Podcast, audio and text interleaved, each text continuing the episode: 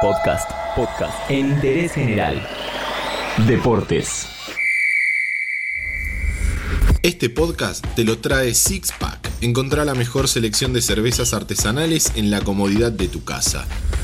Pedí en sixpack.com.ar. Llegan frías, en serio. Si uno hace el ranking de los mundiales más recordados por los argentinos, el de Italia 90 está en el podio. Seguramente no lo sea por el juego de la selección, pero sí por todo lo que lo rodeó. A medida que fue pasando el tiempo, se acrecentó esa nostalgia por aquel torneo. El camino previo y el partido con Camerún en el debut. De esto hablamos en Interés General. Cuando a los 22 del segundo tiempo Oman Villic le ganó el salto a Roberto Sensini, cabeceó, la pelota se le escurrió a Neri Pumpido y se metió, Camerún empezaba a consumar uno de los golpes más grandes en la historia del fútbol mundial. Al menos eso se desprende de una votación que realizó New York Times, donde preguntó cuáles fueron los seis partidos más importantes de la historia del fútbol y este quedó quinto. El camino de la selección dirigida por Carlos Vilardo hasta llegar al Mundial había sido desastroso. De todos los amistosos disputados ganó uno solo, frente a Israel por 2 a 1. Este partido es conocido como el de la Cábala porque previo a México también se jugó y Argentina ganó 7 a 2 y sabemos cómo es el doctor con estas cosas.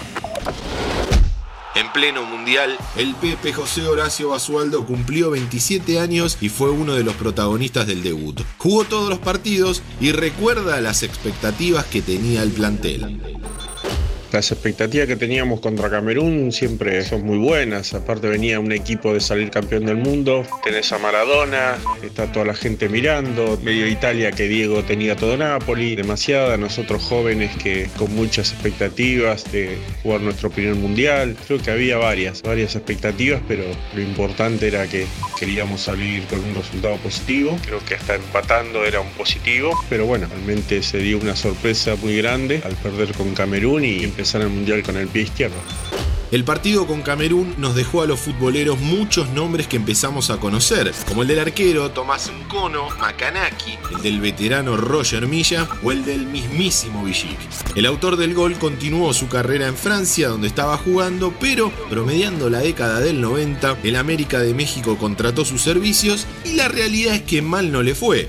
49 goles en 75 partidos e ídolo absoluto de los mexicanos. Lo que conocimos a posteriori era todo desconocimiento en la previa. La información que se tenía en aquel momento no era la de ahora y muchos tuvieron que ir al mapa para saber dónde estaba Camerún. Los jugadores sabían lo que se iban a encontrar, aunque siempre hay lugar para las sorpresas, como nos cuenta el central argentino Juan Simón.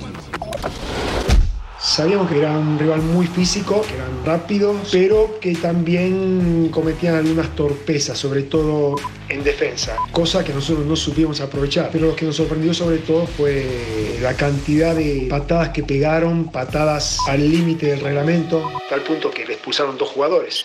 Creo que, que, eso fue sorprendente para todos, no solamente para nosotros. Creo que en la actualidad, en un partido como ese, no sé si, si terminan con seis jugadores. La victoria de Camerún dejó secuelas internas y muchas preocupaciones. Uno de los motivos de la derrota, sin duda, fue el pantaloncito que usó Argentina. ¿Cómo? Sí. Argentina jugó con pantalones negros, con las habituales tres tiras de Adidas, y perdió. Para el segundo partido del grupo contra Unión Soviética, Bilardo hizo cinco cambios y además modificó el pantalón. Mandó a tapar las tres tiras del pantalón negro por considerarlas portadoras de energía negativa.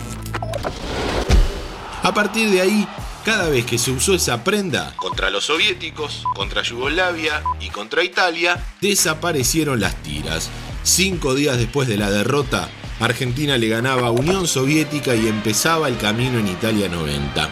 Pero eso quedará para más adelante. De esto hablamos en Interés General. Este podcast te lo trajo Six Pack. Encontrá la mejor selección de cervezas artesanales en la comodidad de tu casa. Pedí en sixpack.com.ar. Llegan frías, en serio. Entérate de esto y muchas cosas más y muchas cosas más en interésgeneral.com.ar.